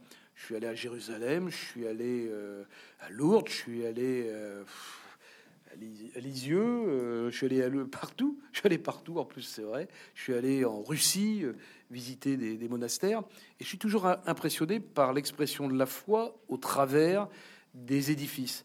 Ça, ça me rend contemplatif et je dirais même euh, admiratif. Ça ne m'empêche pas d'être interrogatif. Hum. Mais pour vous, alors puisqu'on est dans la, dans la question de, de, de Dieu, puisque euh, Myriam Cohen-Velgrin a dit pour moi une spiritualité euh, sans Dieu. Moi, la question que j'ai envie euh, de vous poser à tous les trois, c'est alors qu'est-ce que Dieu pour vous? Amiral, tout ça, amiral point, d'interrogation. On va laisser, on va laisser l'amiral y aller le premier. Alors, je vous ai demandé, Patrick Dumoulin, pour vous. Pour moi, je vais y aller. on demandera à l'amiral. Je vais y aller. Alors là, là, là vous nous obligez. Non, je vous oblige pas. vous pouvez dire, c'est un point d'interrogation si vous souhaitez. Alors, pour moi, pour moi, il y a beaucoup de choses qui se mêlent parce que effectivement, j'ai parlé d'interrogatif, mais euh, je suis de, famille euh, catholique. Euh, j'ai épousé, mon épouse est, aussi d'une famille catholique, donc j'ai baigné dans le catholicisme. J'étais même cinq ans enfant de cœur. Donc, quand j'étais enfant de cœur, j'ai fait mes, débuts de businessman parce que, en particulier, j'ai géré la quête. Donc ça, ça me plaisait bien. Mais j'aimais ça. Alors Dieu, Dieu quand on est euh, quand on est enfant, quand on est quand on est jeune, c'est très très difficile l'immatérialité de Dieu la comprendre. Donc pour préparer euh, cette émission, je suis allé voir euh, un de mes camarades, un de mes anciens camarades, dois-je le dire, où j'étais à cette époque-là? Oui? Vous dites ce que vous voulez, vous n'êtes pas obligé. C'est donc pas une confession en public. Hein. Non, non, c'est pas une confession en public. Je fais partie d'une espèce de, enfin, c'est une race à part hein, qui s'appelle les L'Oréaliens. Donc, ce sont les gens qui ont travaillé longtemps chez L'Oréal. Donc, je suis un ancien L'Oréalien. Et donc, j'ai été en voir un qui s'appelle Thierry Bizot. Donc, Thierry Bizot, c'est le patron avec Emmanuel Chin d'une entreprise qui s'appelle euh, Éléphant euh, Production. Donc, euh, ils produisent énormément de choses pour la télé. Et donc, euh, ils produisent aussi, vous savez, ce feuilleton Fais pas ci, fais pas ça. Donc, qui fait les ravissements de mon épouse quand ça passe. Et alors, j'ai été voir Thierry Bizot parce que Thierry Bizot a écrit un livre, Catholique. Catholique anonyme. Catholique anonyme. Il a 52 ans et vers 46-47 ans, la foi l'a rattrapé. Donc, j'ai été le voir. Comment ça s'est passé pour toi? Et donc, euh, il m'a expliqué, il m'a dit, euh, Jésus est devenu mon meilleur ami. Bon. Et il m'a dit, tous les matins, quand j'arrive au bureau, j'ai en ligne euh, un passage de l'Évangile et je lis l'Évangile au bureau. Et donc, il m'a expliqué sa vie de catholique forcé, enfin de pratiquant forcé, jusqu'à l'âge de 18 ans, parce que ses parents l'obligeaient à aller à la messe, il a fait son rebelle, il a plus voulu y aller.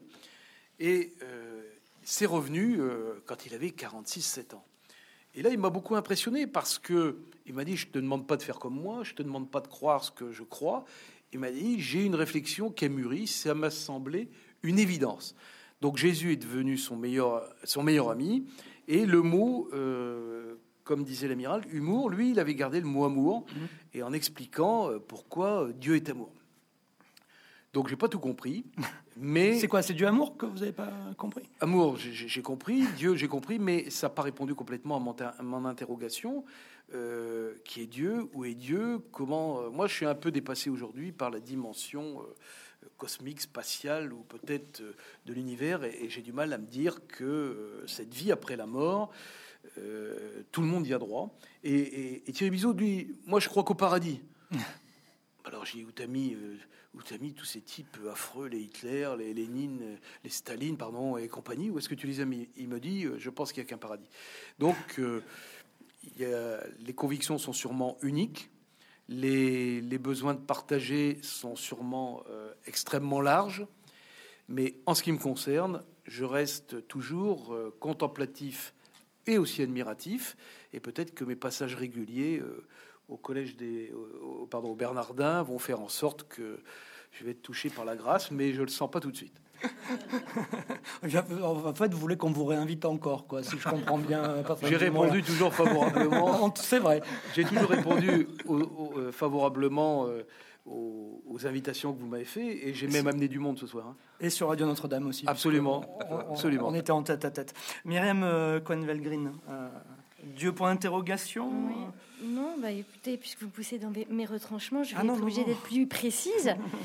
Euh, pour moi, Dieu aujourd'hui, c'est rien. Hum, vous l'avez dit, vous l'avez dit, je vous pousse pas. Euh, mais euh, je fais l'expérience au quotidien que le matériel ne suffit pas à donner un sens, à donner un sens aux choses et à donner un sens à la vie. Donc, pour essayer de redire un peu différemment ce que j'ai dit, ce que je pense, c'est que j'ai l'intuition de Dieu, c'est-à-dire que je crois que peut-être qu'un jour, j'arriverai à, à, toucher ça. Et en attendant, je sens que aller vers les autres euh, c'est une manière aussi de toucher euh, à l'esprit euh, spirituel, on peut dire à, l'amour, voilà. Et donc je crois à la rencontre des hommes. C'est tout un effort de sortir de soi pour aller vers l'autre et accepter la différence, et être prêt à donner de l'amour à, tous. voilà. Donc je vais dire intuition non avérée. Et enfant, parce que Patrick Dumoulin parlait de, l'enfance. Dans l'enfance, vous aviez la même réflexion euh, ou pas? Oh bah, je peux vous raconter un épisode étonnant qui m'est arrivé. C'est moi, j'ai fait l'équivalent du catéchisme dans la religion qui est la mienne, c'est-à-dire hein, je suis de, je suis juive, de, donc le Talmud Torah, comme on dit mhm. dans la religion juive. Et puis évidemment, j'ai tout envoyé promener euh, dès que j'ai pu. J'y suis allée un peu contrainte et forcée. Mhm. Et pas plus tard qu'il y a deux ans, j'ai ma deuxième fille qui est venue en disant euh, Je suis désolée, mais moi je veux faire ma bar mitzvah. Et puis il y a la troisième fille qui est arrivée en disant la même chose. Donc euh, voilà, il faut pas désespérer. Euh, chacun cherche le sens et le trouve où il peut. En tout cas, avec, avec ouverture évidemment et avec tolérance. Bien sûr. Merci Myriam Cohen-Valgrin, amiral Olivier Lajousse, pour vous. Parce que c'est vous qui avez lancé la thématique, hein, je vous le rappelle. Donc, euh, pour vous, là, ma question, c'est qui est Dieu pour vous? Bah, Au-delà de la religion, j'ai envie de dire. Dieu, il est multiple. Hmm. Euh, Dieu, euh, il s'est incarné de, mille façons. et donc, les religions du livre, en tout cas, ce, ce télescope avec un mot, un seul, l'amour. Moi qui suis chrétien et catholique, euh, l'homme de référence, il s'appelle Jésus. Et puis dans les évangiles, on nous parle de cet homme extraordinaire qui euh, va jusqu'à la croix. Il aime les pauvres. Et je suis très heureux de voir euh, François, notre pape, ramener l'Église aux fondamentaux de nous sommes d'abord là pour les humbles et les petits. Et donc quand Myriam dit il faut aller vers les autres, et le sens il est dans l'autre, 100% d'accord, donc, quelque part, elle, est déjà touchée euh, par euh, la pensée divine. Euh, elle l'appelle pas Dieu parce que, parce que le mot est. C'est vrai qu'on a tellement. Ce qui a rendu le mot si insupportable, c'est que justement, il a amené les gens à se tuer et s'entretuer. Et qu'il continue, malheureusement, au nom de Dieu, à tuer. Euh, le terrorisme actuel d'une grande religion du livre fait détester Dieu quand il est porté comme ça. Et donc, je comprends très bien qu'on puisse être. De toute façon, la foi, c'est une interrogation permanente. Moi, j'ai petit à petit, alors j'ai fait, euh, j'ai été enfant de cœur moi aussi, j'ai été dans les jeunesses ouvrières chrétiennes où justement on était au service des plus pauvres et, euh, euh, j'ai toujours eu ce, besoin d'être porté par quelque chose que je comprends pas, qui me dépasse, mais qui me rend plus grand. Et en même temps tout petit tout petit face à l'incroyable univers dans lequel on est. Comment tout ça fonctionne? Est-ce que c'est simplement totalement scientifique, un seul Big Bang? Ben Alors pourquoi dans ces cas-là nous aimons, nous souffrons? Mhm. C'est tout ça, c'est toutes ces questions-là. J'ai pas de réponse. Mhm. Moi, je me réfugie dans euh, les pas du Christ et Jésus-Christ euh, parce que c'est écrit. Il y a des textes. Euh, c'est pas quelque chose qui était inventé. Ça aurait pas traversé les millénaires sinon. Ben, ce bonhomme-là, il est, il, est, il est extraordinaire. Euh, et, j'en ai croisé d'autres. Il se trouve que ma vie de marin m'a donné la chance inouïe un jour de me retrouver à Calcutta. Et j'ai passé quatre jours dans le bidonville euh, avec cette grande dame que tout le monde connaît. de Mère Teresa. Voilà. Mhm. Et quand on a passé quatre jours avec elle et qu'on l'a vue lumineuse, rayonnante, entourée de la pire des misères humaines, on se dit mais comment? Qu'est-ce qu'il apporte Moi, j'ai eu la chance de vivre cette expérience-là. J'en suis sorti différent. Quelques semaines après, je faisais escale en Israël. Et j'ai été reçu par une, dame extraordinaire, sœur Charles Thérèse, ancienne pilote de chasse de l'armée israélienne, ayant largué des bombes pendant la guerre du six jours, puis euh, ayant rejoint les couvents. Et elle m'a fait visiter Jérusalem en, me disant Tu vois comme c'est petit? Tout ça, c'est dans. C'est concentré sur quelques kilomètres. Et le Christ est là partout. Sur le, Golgotha, le mont des Oliviers, etc. etc. Et donc, euh, moi, je veux je ne peux pas croire que tous ces textes nous racontent des sornettes. L'histoire de cet homme extraordinaire euh, et tout ce qu'il a fait, euh, voilà. Alors après, euh, multiplier les pains, le vin, je sais pas moi, hein, né d'une maman, enfanté par le Saint-Esprit, tout ça c'est difficile à croire, bien sûr. Mais comment ça a traversé les millénaires et, et derrière tout ça, qu'importe, ce qui compte, c'est que ça nous fait grandir parce que ça nous sort de ce qui est purement physique et matériel, ça nous impose à nous tirer vers le haut, vers euh, toujours plus d'amour, d'oubli de soi et en même temps de présence en soi. C'est tout ça. Et donc, euh, moi, j'ai besoin de ça pour vivre. Je ne sais pas d'où ça vient. Euh, mon modèle, c'est Jésus-Christ.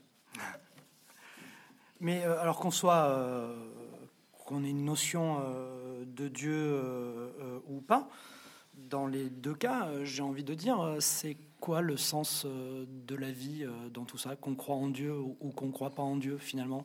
Ça a quoi comme sens euh, le fait d'être là? Ça, ça, a du sens pour vous, Myriam Cohen-Velgrin, d'être là sur la Terre? Je ne sais pas s'il y a quelque chose pour vous après, mais ça a du sens, c'est bien.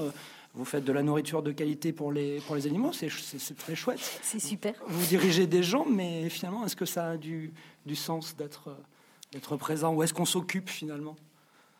Ah ben, comme ce soir, on s'occupe euh, en attendant de mourir, par exemple. On, est, on est dans le divertissement euh, le plus pascalien euh, qui soit. Je, je, moi, j'ai pas trouvé le sens aux choses, mais je cherche. Hmm. Ah, vous cherchez Je cherche très fort. Hmm. Parce que sinon, il y aurait. C'est un quotidien. Sinon, ah, sinon ça sert à rien, quoi, en clair.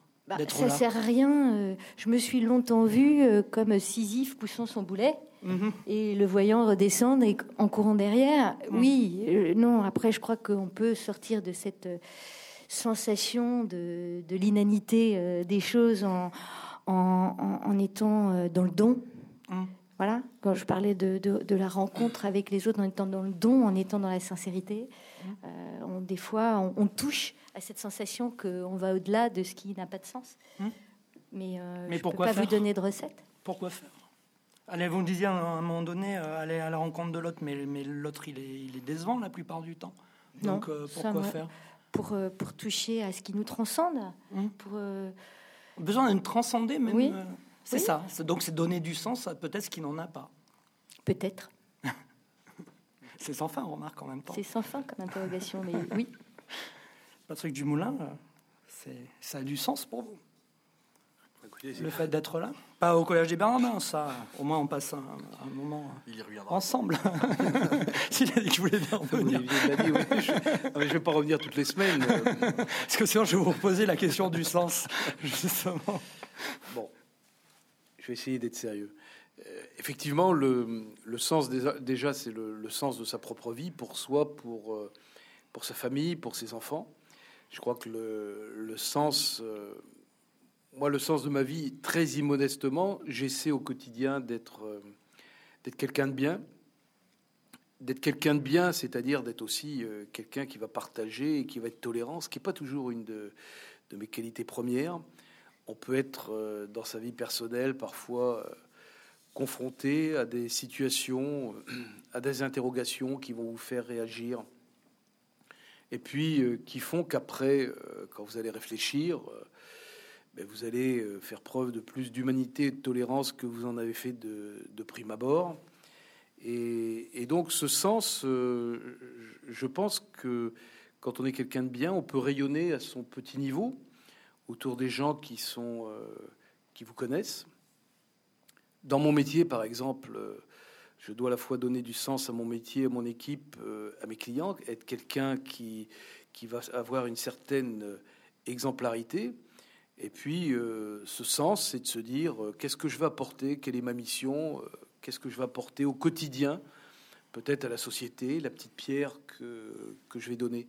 Alors, il y a un sens professionnel, il va y avoir un sens euh, religieux, puisqu'on est ici, euh, on est ici dans un endroit qui s'y prête Au Collège des Bernardins. Hum collège Bernardin. Donc, euh, ce sens religieux qu'on voit aussi en entreprise, c'est-à-dire ces notions de, de, de partage, ces notions de tolérance, ces notions d'exemplarité, sont des choses. euh, moi, je connais beaucoup moins bien les évangiles et les textes sacrés que, que l'amiral. hein. Ça, c'est clair. Mais j'ai quand même gardé mon livre de messe hein, et que j'ai eu à ma communion. Mais euh, on voit quand même qu'entre euh, le spirituel et l'entreprise, il y a des ponts, alors plus ou moins euh, évidents, mais il y a des ponts, et puis il y a certaines valeurs chrétiennes en particulier dont on peut tout à fait normalement s'inspirer, je l'ai dit, l'entraide, le partage, l'esprit de charité dans l'entreprise, et pour moi, c'est pas anachronique et c'est pas contradictoire d'être dans une entreprise où il fait bon travailler, où on va vouloir gagner de l'argent pour développer le business et partager, et puis le fait d'avoir des valeurs fortes qui puissent nous guider et, donner du sens. Amiral euh, Olivier Lajousse, mer- merci euh, Patrick Dumoulin. Amiral euh, Olivier Lajousse. Le, le- le mot, euh, le mot, il est, c'est, c'est amour. Hum J'aime bien la première lettre de saint Paul aux Corinthiens quand il parle de l'amour. L'amour ne jalouse pas, euh, l'amour pardonne tout, l'amour endure tout. Enfin, lisez cette lettre. euh, je l'enverrai à Myriam si elle veut, parce que elle, est- elle est, C'est dans le elle Nouveau est déjà Testament. touchée. euh, elle est déjà touchée par ça. C'est que elle est pleine d'amour et, et, et elle peut pas dire pourquoi ni comment. Euh, l'amour qu'elle porte à ses filles en, en- en les laissant aller leur chemin. Euh, tout ça, c'est voilà. Et donc le mot, c'est l'amour. Et, et- et vraiment, lisez cette lettre de saint Paul. Elle est, elle est sublime. Elle vous dit tout. Et, et- la clé, elle est là. Ce qui peut tout, mettre tout le monde d'accord, c'est l'amour. Et, euh, voilà, c'est l'amour. Pour vous, il n'y a pas de doute, quoi, en fait. Non, non, parce Dans le sens, parce que ma question, c'était aussi le sens d'être là, en chair et en os, j'ai envie de dire, dans un temps limité, puisque vous parliez du temps, et c'est quelque chose qui est important pour vous. Bah oui, c'est la vie, elle a des bornes. hein, euh. La naissance, la mort. Mhm. Qu'est-ce qu'on fait entre les deux? Mhm. Soit on est un abruti euh, prédateur, euh, violent, brutal. Euh, C'est peut-être eux qui et Je réussissent sais pas après si on va au paradis, pas au paradis, je- j'en sais pas. C'est peut-être eux qui réussissent, les, les, les abrutis. Non, les- non vous pas le l'histoire, sentiment. vous l'histoire les a tous rejetés et Mhm. l'histoire, elle ne parle, elle parle de Martin Luther King, de, de Mahatma Ouais, mais il a été tué, de- Martin de- Luther King. Oui, mais que- comme au Christ. Ouais. Et donc, euh, euh, mais, mais n'empêche que c- on les aime et on parle d'eux. Et, Ouais. et les ignobles. Ils, ils vivent encore. euh, Oui, voilà. ils vivent encore, Hein mais, mais pourquoi? Oui, mais ça n'a rien changé. Si c'est pour vivre, euh, pour être détesté et faire le mal, est-ce que c'est vraiment une façon de vivre? Donc moi, je, je constate que finalement, tous ceux qui ont fait le bien euh, restent dans le cœur des hommes. Ceux qui ont fait le mal sont, sont détestés et en tout cas euh, sont montrés comme le modèle à ne pas suivre. Donc euh, voilà, je, je, je- je reste persuadé que l'ensemble des religions parlent d'amour et c'est pas pour c'est pas pour rien et que en tout cas une vie sans amour, comment l'imaginer? Mmh. Voilà. Donc est-ce que qu'est-ce qui fait la différence entre puisque Myriam s'occupe des animaux, euh, qu'est-ce qui euh, entre le végétal, il y a des êtres humains, enfin des êtres vivants. Qu'est-ce qui finalement allons un peu plus loin dans la philosophie. Un être vivant, euh, c'est plein de vie. Alors c'est végétal, c'est euh, minéral, c'est animal, puis c'est humain. Et ce qui différencie l'homme, c'est qu'il est en, il a besoin de, de- il quête. Alors il y a des animaux, hein, les grands singes hominodés. Enfin, il y, a, il y a un certain nombre d'animaux dont on sait aujourd'hui, les dauphins et tant d'autres, les éléphants. Il y a Plus des animaux, etc. plus on des- trouve. des- des- mais, mais globalement, euh, ce qui distingue l'homme des autres êtres vivants, c'est qu'il est euh, être pensant. Voilà, et qu'il a besoin de savoir ce qu'il y a la seconde suivante, de l'autre côté de la vague. Euh, ce questionnement, c'est ce que j'appelle ce questionnement, euh, il vient d'où, il est pourquoi, qu'est-ce qui fait qu'on est grand ou petit dans le questionnement? Euh, Voilà, donc moi j'ai... Et si on met pas beaucoup d'amour dans le questionnement, bah, on est plein de certitudes et on fait beaucoup de désastres autour de soi, me semble-t-il en tout cas. Mais vous parliez de Dieu, vous parliez euh, d'amour et vous parliez de souffrance à un moment donné. Pour vous, c'est compatible, la souffrance, l'injustice et Dieu amour. Pour vous, amiral Olivier Lajousse, c'est compatible? En tout cas, c'est la vie et ça fait partie euh, depuis notre euh, le, dé- le début de l'humanité de voilà le, le- euh, la souffrance aide à grandir.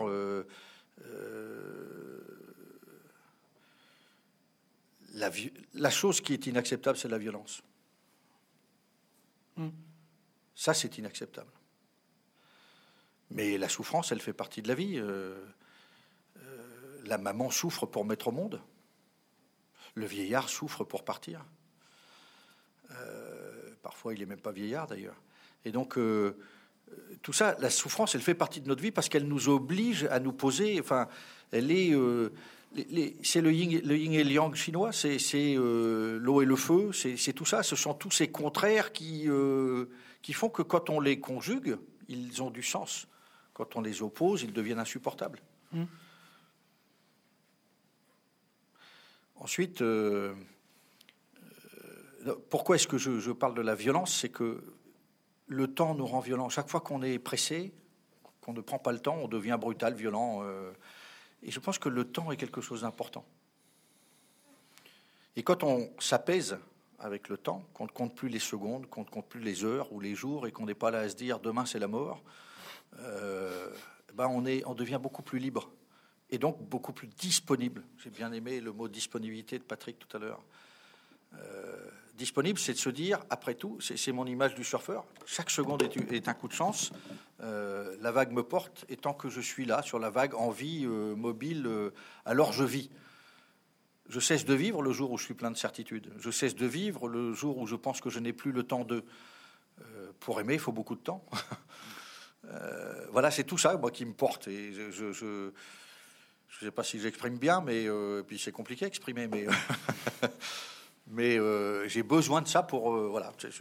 Et, et- et en même temps, euh, je répète, je suis en plein doute, en plein questionnement tout le temps. Mais si je n'étais que dans le doute, je serais malheureux. Je me tirerais une balle tous les matins dans le pied. Enfin, je- Il n'y aurait pas de sens, donc, c'est il n'y aurait pas de sens. Mhm. Et donc je suis porté par ce, par ce, par ce mot amour qui me permet de me dire, ben voilà, quelle chance extraordinaire. Euh, Sylvie et moi, on s'est connus, on avait 4 et 5 ans, euh, on est toujours ensemble, euh, donc ça fait euh, plus de 50 ans maintenant. Et il n'y a pas un jour où on s'ennuie l'un de l'autre. Et je déteste euh, le mot euh, ma femme ou mes filles. Je ne suis pas propriétaire de Sylvie et des trois filles. Je, je suis avec elles, auprès d'elles. Elles ne sont pas ma chose. Et je- j'emprunte à Khalil Gibran, poète libanais, ce joli euh, poème du cèdre et du cyprès au Liban. Euh, Qu'est-ce que veut le cèdre Qu'est-ce que veut le cyprès? Grandir, tirer sa cime le plus haut possible vers le ciel, vivre, être heureux, s'épanouir, se réaliser. Et un patron qui permet à tous les collaborateurs de l'entreprise de se réaliser en leur laissant aller librement le chemin, mais en étant dans le collectif, au service des autres et dans la mission, c'est un grand patron. De temps en temps, les branches du cèdre et du cyprès se, touchent, se fécondent, jamais ne s'étouffent. On a un dirigeant qui étouffe, c'est pas un dirigeant, c'est un, un pauvre type. Et donc, euh, c'est toute cette alchimie-là qui fait que vous apprenez au fil du temps à savoir ne pas étouffer l'autre, euh, à savoir s'enrichir de lui et l'enrichir de vous. Euh, ça s'appelle le partage. C'est tout ça. Moi, ça, ça me porte. Ça me rend chaque jour encore plus heureux parce qu'en plus, avec l'âge, j'ai de plus en plus de temps. en tout cas, je me donne de plus en plus de temps. voilà. Merci, euh, Amiral euh, Olivier Lajousse. Vous vouliez réagir, euh, Myriam Cohen-Velgrin, par rapport à la souffrance, justement, ou par rapport aux propos, simplement J'ai envie de réagir plutôt à ce qui vient de oui, dire. je vous en prie. Parce que ça me parle, hum cette notion de, rester vivant, de, de, pouvoir continuer à s'ouvrir et à s'émerveiller face à ce qu'on voit. c'est justement quand on n'a plus de doute, quelle angoisse de ne plus avoir de doute. Euh, c'est le doute qui nous, qui nous rend vivants, qui, qui, nous permet de rester alerte en mode, en mode aux aguets pour justement pouvoir euh, connaître le bonheur de l'arbre qui pousse euh, sur une bonne terre avec ce qu'il lui faut pour aller le plus haut possible. Merci. Patrick Dumoulin? Je crois que nous sommes tous un peu libanais grâce, grâce à l'amiral. Euh, moi, je crois que ce qui, ce qui mène aussi et ce qui peut mener beaucoup de gens, c'est la curiosité. Donc, euh, la curiosité à la fois des, autres et puis la curiosité de, découvrir euh, d'autres choses. Donc, face à tout ça, ça m'emprunte toujours d'une d'une très grande humilité parce que quand on voyage un petit peu, quand on a eu la chance, comme c'est mon cas de voyager un petit peu, on va dans beaucoup d'endroits qui, qui vous épatent. Moi, j'ai quelques endroits euh, mythiques en ce qui me concerne. Par exemple, je suis toujours euh, extrêmement impressionné quand je vais au, Mont Saint-Michel. Mmh. Par exemple, ce, lieu complètement mythique euh, qui semble surgir de la mer et qui, à qui enfin on va rendre sa destinée initiale. Donc, cette curiosité, moi, me, me guide, me mène au quotidien. Je ne sais pas si elle me rend meilleur, mais c'est quelque chose d'important. Et puis, euh, je partage bien sûr tout ce qui s'est dit euh, autour de l'amour parce que c'est quelque chose qui n'est pas facile à exprimer. Mais l'amour, c'est pas simplement l'amour euh, de sa femme, c'est pas simplement l'amour de, ses enfants. Je suis comme l'amiral, moi. Je, suis marié depuis très longtemps avec la même, et j'espère encore pour pour très longtemps. Et, donc, l'amour, ça déborde un peu ce cadre familial. je, serais, je serais tenté de dire que oui, il peut y avoir de l'amour dans l'entreprise. Je veux dire, euh, vous avez des gens qui aiment profondément leur métier, qui aiment leurs collègues, qui aiment euh, leur entreprise, et puis euh, un peu d'amour dans l'entreprise, ça n'a jamais fait de mal à personne. Et puis c'est une, une valeur qu'on va pas mettre en avant, mais hein qui au fond, je vois, qui existe dans beaucoup d'entreprises parce qu'au fond, dans l'entreprise, il y a des hommes, et dès qu'il y a des hommes, il y a de l'amour. Et des femmes. Et, ça, c'est des hommes et des femmes, absolument. Mais c'est une notion euh, qui m'est chère, qui est qu'on fait toujours comme si, quand on arrive dans l'entreprise, c'est un monde clos où les gens tout d'un coup deviennent autre chose que ce qu'ils sont. Les hommes dans l'entreprise sont des citoyens, sont des parents, sont des oncles et des tantes, sont des, des hommes et des femmes. Oui, il ne faut pas décloisonner euh, l'entreprise euh, et, et l'humain, quoi. Il faut, euh, remettre. Peut-être que l'entreprise qui permet aux hommes de rester ce qu'ils sont, de, de, ne pas jouer un rôle, mais de rester ce qu'ils sont, c'est une entreprise qui, qui permet justement le bien-être dont on Ce sera ma dernière question euh, pour finir justement, euh, quand ça sera fini. Vous, amiral Olivier Lajoux, vous en avez parlé finalement, et puis vous avez été confronté à la mort. Vous, vous nous en avez parlé à un moment donné. Euh, vous nous avez dit aussi euh, votre amour de Dieu et du Christ. C'est une manière de se rassurer euh, face à la mort que vous avez aussi côtoyée? Je ne sais pas si c'est une manière de se rassurer. La mort, c'est la vie. C'est la fin de la vie. Ça fait partie de la vie. Ce qui après, j'en sais rien du tout. Mais vous espérez Je suis plein d'espoir. Hum. Il y a même des moments où je me dis, mais tu n'as pas l'impression d'avoir déjà vu ça? Est-ce que, est que finalement on n'aurait pas plusieurs vies N'était pas en train de revenir euh, Passant devant le château de Loche un jour, je me dis tiens, je me voyais bien euh, avec Louis XI en train de blaguer. Euh. et j'ai l'impression d'avoir les godasses avec un petit pompon au bout rigolo. Mais ça, sont des rêves. je ne sais pas. En tout cas, je suis très serein. D'abord parce que j'ai eu à accompagner des, êtres chers maman récemment, un frère récemment, euh, qui partait. Et donc, euh, quand, vous êtes à côté d'eux et que vous les accompagnez dans ce, passage, et que vous, vous rendez compte finalement, ben voilà, ben, soit vous le vivez avec une terreur affreuse et vous allez, c'est fini quoi, vous êtes euh, dans l'effroi, soit vous dites, euh, on a fait le chemin. Voilà. Donc euh, moi je sais pas, hein, j'ai pas de réponse. Je suis simplement ce que je sais, c'est que je suis serein et je le serai d'autant plus que je me dirais finalement Olivier quand tu quand tu voilà si tu regardes qu'est-ce qui restera? Moi, ce que je constate, c'est que les morts ne sont pas morts parce qu'on parle d'eux.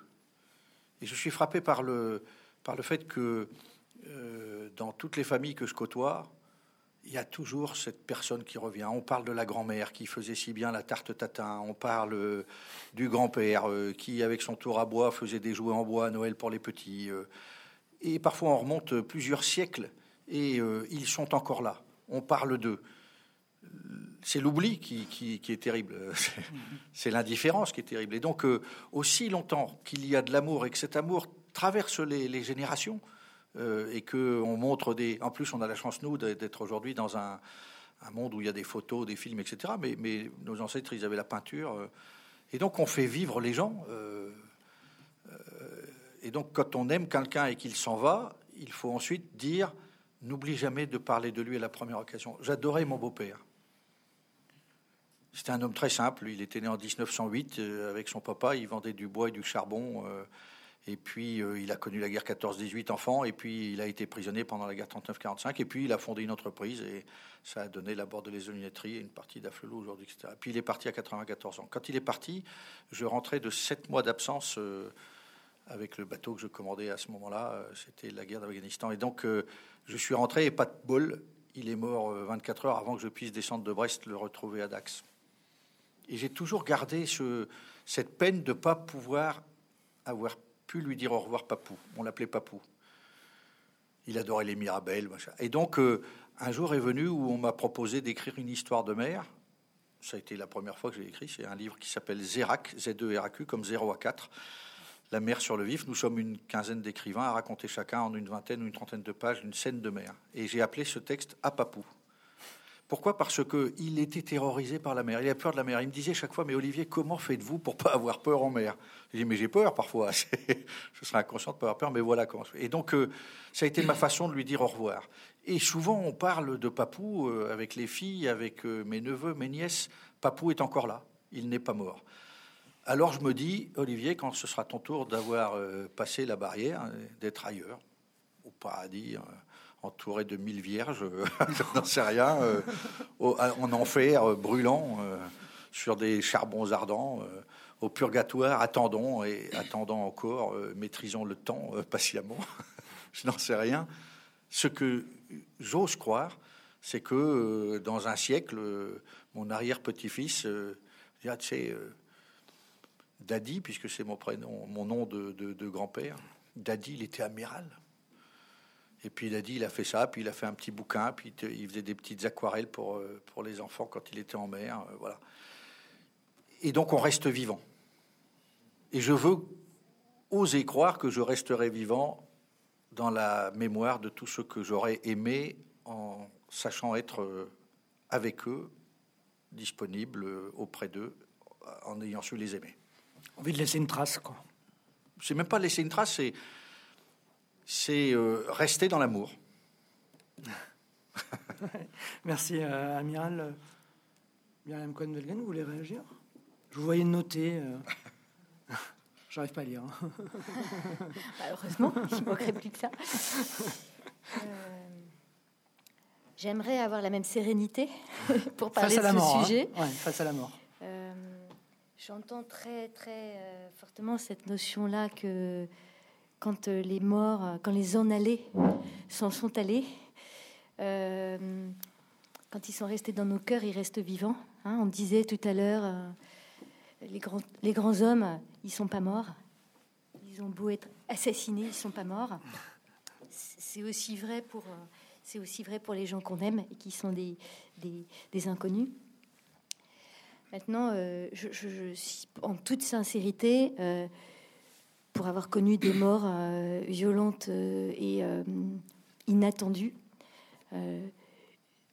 j'ai pas toujours cette, j'ai pas toujours cette sérénité face au scandale et à l'injustice que représente la disparition, l'arrachement d'un être qu'on aime et qui disparaît. Merci euh, Myriam cohen Pour conclure, euh, Patrick Dumoulin, ça vous fait peur, non, euh, la mort vous? Vous disiez à un moment donné que vous doutiez ou... Non, non, le, doute, c'est, c'est pas forcément la peur. Moi, j'ai pas peur de ma, propre, de ma propre mort, pourvu qu'elle soit douce. Au final, j'aimerais bien la choisir. Mourir en bonne santé, quoi. j'aimerais bien mourir en bonne santé dans un événement qui m'aura suscité tellement de joie et de plaisir que, par exemple, mon cœur lâcherait. Ça serait quand même l'idéal, ou après avoir dégusté un grand vin ou un grand champagne. Malheureusement, on ne connaît ni le jour ni l'heure et on ne peut pas le choisir et, ainsi va la vie. Moi, comme Myriam, j'ai été, euh, confronté à la mort jeune, j'ai été confronté à la mort brutale. Donc, euh, ce sentiment euh, d'injustice et, cette chose terrible qui vous tombe tout à coup dessus, on, se dit, mais comment on va arriver à, à surmonter? Et on voit que la vie est toujours plus forte que la mort, puisque on continue à vivre, on a d'autres projets, et au fond, euh, on avance. Alors, je ne sais pas si je laisserai euh, une trace. J'en laisserai une sûrement pendant un certain temps parce que je laisserai ma cave. Ça, c'est quelque chose qui m'est cher. Et comme ma cave est bien remplie, compte tenu du nombre de bouteilles, au moins j'ai la certitude de laisser une trace pendant un certain temps. Mais après, euh, j'aurais pas cette prétention de penser que je vais laisser une trace importante, mais au moins un sillon et puis, euh, si on parle de moi, euh, comme je parle de certaines personnes qui sont disparues et qu'on a plaisir, dont on a plaisir, au final, on a plaisir de reparler. Alors, passer ce moment euh, difficile, douloureux du, départ de personnes qui nous sont chères, on voit qu'au final, année après année, ce qui prend le, dessus, c'est l'amour qu'on avait pour eux et le plaisir de reparler. Et, et ça, ça, nous les fait sentir plus proches. Donc, non, j'ai pas peur de la mort. Pourvu peut-être que je parte euh, le, premier, je sais pas si je serais capable de partir le dernier euh, parmi les miens. Mais non, j'ai pas peur. Mais je garde cette interrogation. Euh, qu'est-ce qu'il y a après? Euh, je vous dis pas que j'ai une certaine impatience aujourd'hui. Hein. On verra ça dans quelques dizaines d'années.